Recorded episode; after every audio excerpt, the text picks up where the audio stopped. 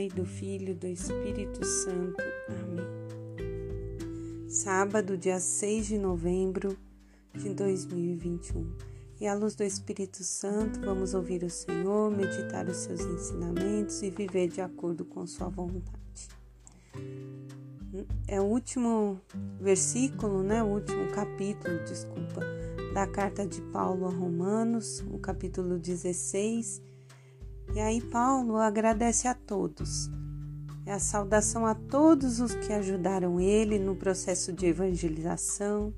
Ele agradece a cada um, cita todos os nomes, as pessoas que o acolheram, que o ajudaram na comunidade, que de alguma maneira fizeram algo pela evangelização, para levar o nome de Jesus. Depois de agradecer, Paulo os exorta para terem cuidado no caminho, que eles sejam sábios para as coisas do bem e se afastem das coisas do mal.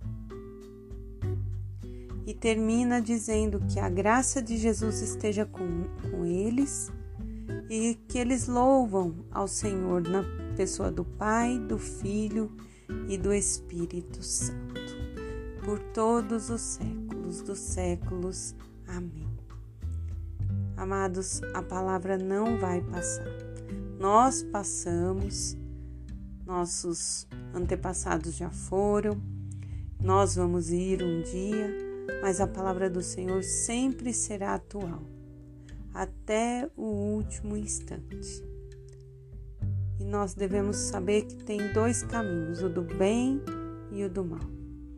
Temos que ser grato a todos que nos ajudam que estão conosco nesse caminhar, que nos levam à presença de Cristo, também alertar quando é necessário e procurar seguir, sempre colocando a Trindade à nossa frente. O Salmo 144 Bendirei vosso nome pelos séculos dos séculos, Senhor. Amém. E o Evangelho de São Lucas, capítulo 16, versículos do 9 ao 15. Jesus está com seus discípulos e diz a eles para que sejam fiéis nas coisas pequenas e fiéis também nas grandes coisas. Aí Jesus diz a eles para que não sirvam a dois senhores, a Deus e ao dinheiro nós precisamos ser fiéis no uso dos bens, no uso do dinheiro. Sendo fiel a Deus, nós não vamos trapassar, não vamos ser desonesto com o próximo. Vamos cumprir a vontade do Senhor que deseja só o nosso bem, que confia a nós todo dia um novo amanhecer, com novas oportunidades, de fazer o bem. Se somos fiéis no pouco, no muito também seremos. Que nos afastemos do mal, como Paulo já nos exortava, das coisas que podem nos afastar da maior riqueza que é a eternidade.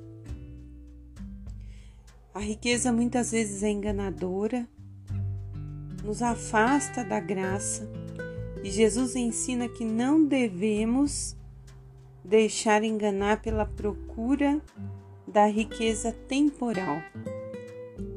Devemos usá-las para o bem, para servir a Deus, aos irmãos, fazendo o bem.